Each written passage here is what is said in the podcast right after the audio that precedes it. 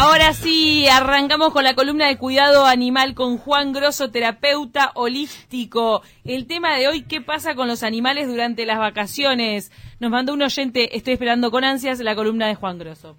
Juan, Bueno, bienvenido. Bueno, muchas gracias. Felicitaciones por el nuevo programa. Muchas gracias. Felicitaciones por el nuevo programa. Eh, ya sé que tienen un este un embichado Sí, ya está co cobichado. que es Mariano Mariano, así que bueno, vamos a tratar de vamos a participar del programa y traer temas de animales que a la gente le interesa. Eh, y bueno, yo desde mi lugar, desde mi mirada, que es las terapias holísticas para animales, pero nos vamos a met- ir metiendo en distintos temas y lo que quieran me van preguntando, ustedes van viendo. Bueno, esta fue la presentación de Juan Grosso. La columna de Juan Grosso es presentada por Botica Animal.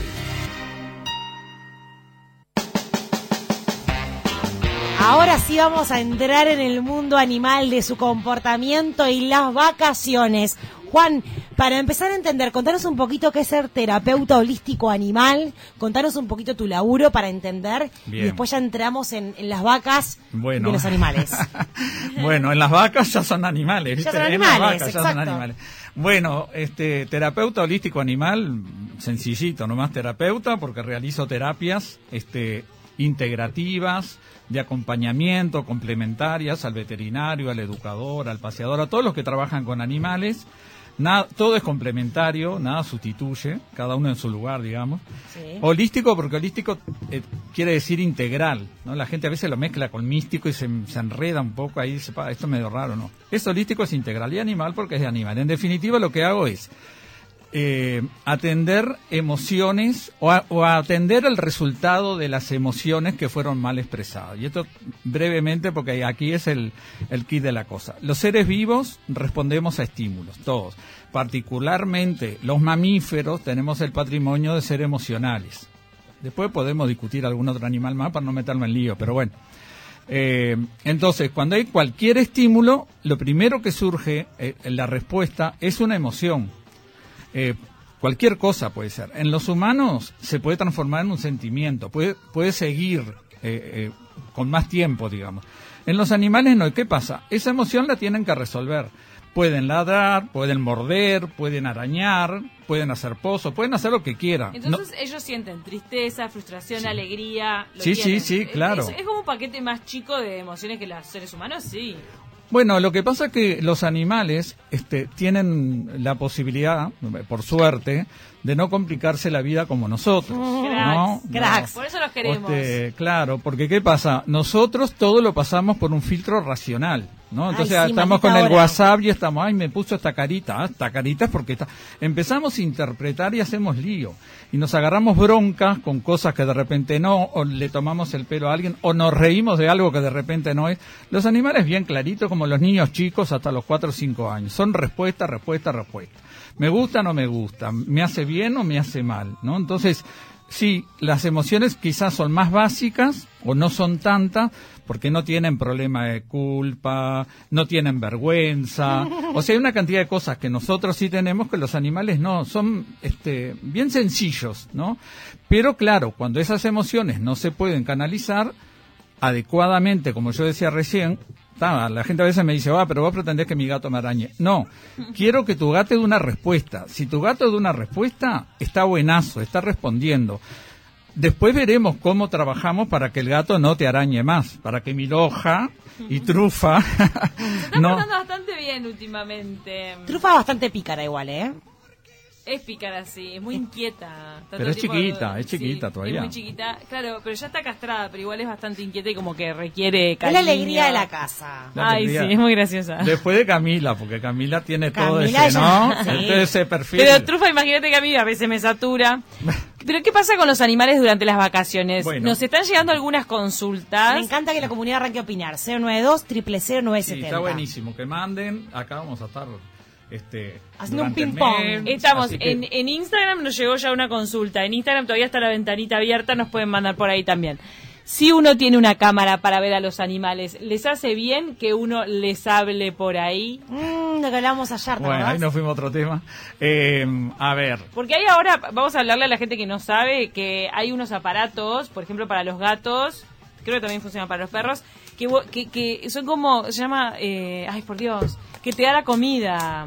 O sea, vos lo dejas, por ejemplo, solo el fin de semana al, al animal, a tu mascota, y, y el aparato le da un poco de comida según cómo lo programás. Está como Y- claro, y como si no que me va distribuyendo. Y sí. si no me equivoco, tiene una camarita, entonces vos ves que, que está comiendo, que está vivo, que está ahí el gato usando el, el platito, ¿entendés? Sí. Era la idea que yo tenía, es- es- esta comida que... Yo no sabía que le hablaba, ¿vos le podés hablar? Claro, yo no lo compré porque sentía que a Brownie eh, lo iba a poder ilusionar pensando que yo iba a estar cerca o que estaba por llegar o que me buscara y le iba a generar una decepción que pasaran horas y yo no llegara. Entonces mm, preferí no hacerlo este porque Bien. sentí que podía generarle algo que Mirá. me estuviese bueno.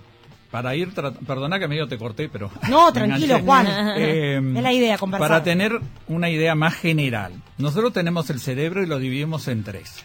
Los humanos, todos tenemos el cerebro reptiliano, que es el básico, es el de la alimentación, el de la reproducción. Los instintos. Sí, lo bien lo instintivo, la respuesta instintiva, ¿no? Ahí están los reptiles, los pájaros, una cantidad. Después viene el emocional, patrimonio solo de los mamíferos. Esta es una teoría como hay otras, ¿no? Pero bueno, yo me guío por esta, que es la que tiene más, este, la, que realmente se reconoce como mejor, yo qué sé. Bueno, el emocional, mamíferos, eh, animales, nosotros que también somos animales. Y el primer cerebro es el racional. Esto quiere decir que los eh, es, de lo- es patro- eh, patrimonio de los humanos.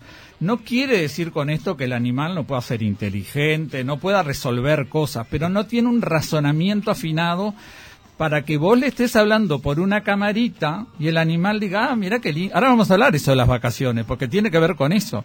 Ah, mira, me está hablando Panchito por la camarita, qué linda. Claro. ¿Dónde están en la playa? El perro no entiende nada. El perro lo que va a entender, o el gato, o el animal. Yo siempre voy a hablar de perro o de gato porque son los que, ¿no? Pero. eh, Mamá que no va a sentir general. tu olor. ¿Ellos no se basan pila en el olor? ¿En la el olfato, presencia? el olfato es uno de los sentidos más importantes. Todos son importantes, Por pero el que te olfato. escuche. Eh, ¿Qué pasa? Este, nosotros, eso es un razonamiento humano, ¿no? Le pongo una camarita y lo vigila. Eh, Lo un humano, razonamiento sí. humano es, me traigo un gran danés y lo tengo en un apartamento de dos por dos. Ay, no, por Dios. No, pero no importa. A ver, eh, yo siempre digo lo mismo. No, acá no es un tema, se lo decía ayer a Ana, creo. Eh, yo voy a casas donde hay aves. Y a mí a veces me dicen, ¿pero Ay, ¿cómo ay, vos ay. podés ir a la casa de alguien que tiene un pájaro? A ver, nada. Tiene un pájaro, pero se está preocupando. Bueno, a mí me gustan que los pájaros estén sueltos en los árboles volando. Pero si una persona se interesa, a mí me parece mejor que se interese por mejorar la calidad de vida, aunque no esté de acuerdo, que bueno, este, Bueno, que no está hacer bien, nada. Es un punto intermedio. Eh, es un punto intermedio porque, bueno, en definitiva, peor es, a ver, hay gente que tiene perros o que tiene gatos y lo tienen abandonados totalmente, sin darles de comer, atados. No, no se imaginan todo lo que yo veo, porque además yo soy enfermero veterinario, Me se ve muchas Es cosas. un tema y es escandaloso la mucha cantidad de perros que viven atados, atados. Sí. Sí, uno se angustia. Es más, hay como Atados, unos, equi- hay como como la unos equipos de canción, rescate. atados con alambre. Atados con alambre, inclusive, no sabes la heridas. Bueno, entonces, ¿qué pasa? Ellos no logran razonar. También, hay otra cosa que es importante, la medida del tiempo. La medida del tiempo no es que no puedan recordar los animales, pero es como bastante más fugaz. No es que dicen, ah, pasado mañana, no. Miden de otra manera el tiempo y en algunas cosas, casi que en la mayoría, dura muy poco. Creo que si hablamos de un minuto es demasiado.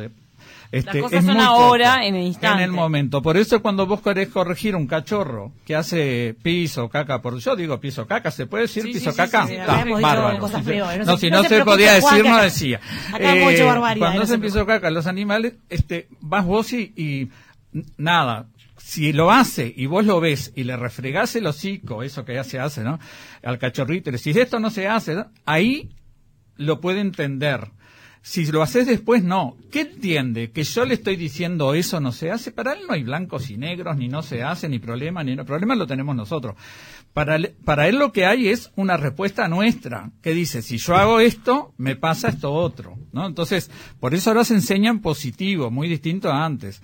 Lo que está bueno se, se premia, Una se mima. galletita. Sí, hasta con un mimo se premia y lo que está malo se corrige.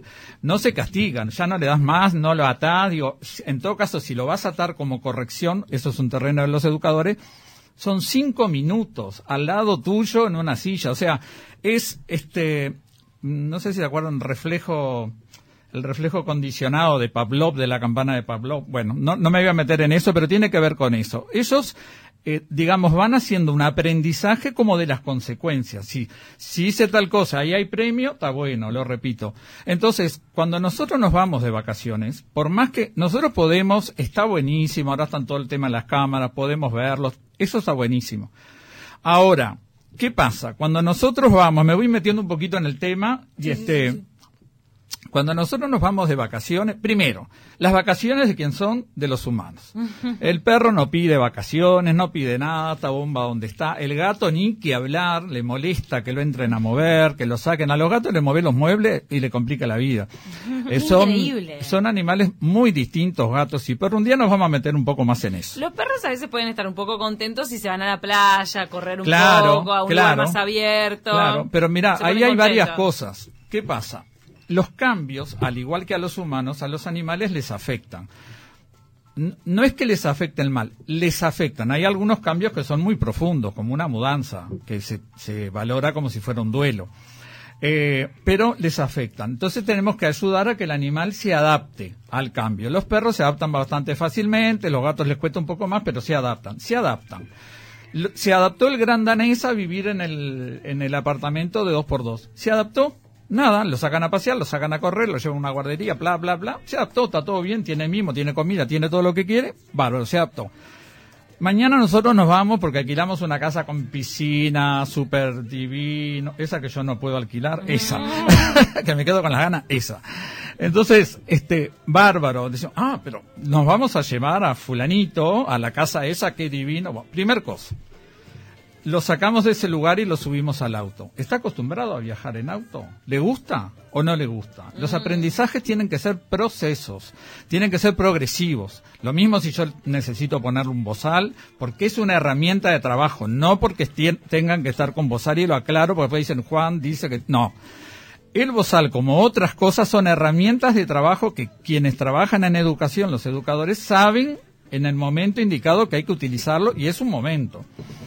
Pero suponete, lo tenemos que subir al auto. Y el perro no está acostumbrado, porque es tremendo, es enorme y siempre lo viene a sacar el de uno que viene con una camioneta. yo ahí ya tenemos el, el primer tema, del, el primer estrés. Más allá que ya empezó a, percibir el estrés nuestro, que empezamos a preparar los bolsos, que esto, ¿qué te parece? Sí, Vamos no acá para- sí. Claro. Entonces, fenómeno. Se sube la- al auto y bueno, está, más o menos se la banca, está, o está acostumbrado. Llega a la casa. Entonces la gente dice, pero escúchame, si va a una casa con piscina y con esto y con fondo y con parque y toda la, toda la historia esa, pero pasa bomba. Sí, va a pasar bomba, sí, pero se va a tener que adaptar. Va a tener que marcar el territorio porque lo Ah, llega a un lugar no nuevo. pensé todo eso, no sí. es su lugar, es un lugar nuevo, es un Y lugar puede estar marcado por otro. Seguramente. Mm. Yo hace poco, mira, preparé un, un gato para viaje. Ese es un tema lindo para los viajes, lo dejo aparte para hablar de eso. Y este y el gato yo le dije, bueno, lleguen con él, con el gatito atado, no lo suelten y que marque, marque, marque. Y bueno, fue lo que hizo. Porque habían otros gatos, bueno, otro día se los cuento, una historia Bien, linda. bien. Está bárbaro el gato. Eh, Tano. Este, Ah, eh, además se fue a Natal, escuchame, ese gato tiene que estar pasando bombas. Ah, bueno. escuchame. Está con una caipiriña. Pero Ah. claro, caipiriña. Este, bueno. Con la mallita sí. y no lente de sol. Entonces, ¿qué Es pasa? emoji. ¿Qué pasa? Este, empiezan a haber modificaciones. Lo mismo si yo digo, bueno, lo voy a dejar en un hotel. Bárbaro, lo voy a dejar en un hotel. ¿Está acostumbrado a estar en el hotel perruno? ¿Está acostumbrado a estar en, el, en la guardería?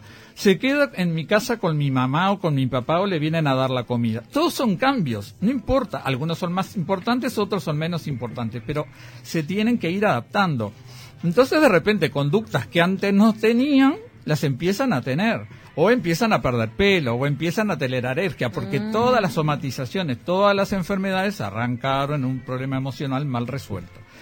Eh, entonces, bueno, cuando nosotros los vamos a sacar de vacaciones, hay una cantidad, por ejemplo, los gatos es ideal que se queden en casa. Es, es su territorio, lo que reconocen más. Hay hoteles, por supuesto, hay gente que trabaja muy seriamente en todas las especies y realmente eh, hay que mirar un poquito, ¿no? Hay que afinar el ojo, porque bueno, hay de todo Como en todo, hay de todo. A mí me pasó de cuando un- una vez, eh, de- cuando después me fui de viaje, siempre se lo, se lo quedó mi suegra porque era como, es era- para él es como su segunda casa y ella la conoce, ya tiene su, ya tiene todo, duerme en la cama, tiene todo su, Sí, su todo lugar. malcriado total, sí. Total. Pero anteriormente lo llevé a un Como hotel de- todo bulldog francés. Bueno, lo llevé a un hotel de perros. que- Chanchito, ¿viste que le dicen chanchito? o sea, recorrí un montón de lugares para dejarlo en hoteles y ninguno me convencía porque dormían en caniles, él nunca en su vida durmió en caniles. Bueno, averigüé, recorrí, lo llevé a él para que también estuviese en lugares y terminé llevándolo porque mi veterinario me lo recomendó en una casa de una señora de familia en Malvin, que la señora era amante de perros, los cuidaba como propios, solamente podía aceptar muy poquitos, pero tenía un fila gigante, Hay un Airbnb de perros. y Después otro día lo, lo decimos bien, pero. Coincidió que Brownie, esa estadía se quedó con otro amiguito que llamaba Tapón, que era otro bulldog idéntico a él y dormían juntos todo el tiempo. No, fue un amor. Y esta señora Rosario, que le mandó un beso, eh, me mandaba fotos todos los días de cómo había Claro. amanecido, de que había comido. ¿Cuánto tiempo lo dejaste así? Lo dejé 12 días. En la casa de Rosario, que no era un hotel de perros, que ella era una señora que amaba a los perros y que los cuidaba y aceptaba Qué buen dato que te pasaron, ¿no? Sí, Bueno. y ella tenía contacto con mi veterinario, cosa que lo mínimo que pasara, porque se podía pelear o alguien lo podía arañar o no sé qué, ella lo llevaba a lo de Pablo. Así Un que, arañazo ya, ya al médico, ¿no? Por supuesto, se, No, no, di. que se haga hombre, cuestión. como dicen, viste, porque se haga pobre. Este, Nos vamos, nos vamos, nos nos vamos. Quedan que una cantidad de Ay, cosas. No, para, entonces segundo capítulo de las vacaciones vamos a tener después. Nos mandaron, mira, una foto de una gata que es muy parecida a Trufa. Muchas gracias. Muy linda la gata. Una cosa que, para terminar, empatía, empatía, empatía. A mí me gusta que me pase tal cosa, yo lo vivo bien, lo vivo mal, me pone nervioso, no me molesta. Bueno, piensen en los animales. Es idéntico, no hay, no hay otra historia. El, único tema es que ellos, eh, entre comillas, son sometidos por nosotros. Entre comillas, ¿no? Están humanizados porque viven con nosotros y, bueno, no hablo más, pero a mí me dicen el mudo. ¿cuándo volvés? Bueno, cuando quieran. Vuelve Eh, cada 15 días, ¿no? cada 15 días. Cada estamos. 15 días tenemos a Juan Grosso, que es terapeuta holístico animal, que vamos a estar empezando a hablar Sí, de, de- razas, de perro, de gato, Sí, de un sí. poquito de todo, Dale. y sacando las dudas de la comunidad, que tenemos una comunidad muy Sí, bichera. por hay lo que dos, hay dos sí, bicheros que mandaron pide mensaje. Gracias Natalie, Ta, gracias Juan, otro este, Juan. Si quieren mandar a. Botica Animal, que es la página, en fin, Bien, pueden buenísimo. mandar. Sí, sí, yo respondo más o menos todo en general. Todo lo que se puede lo respondo, sea de mi temática o no, dentro de lo que puedo.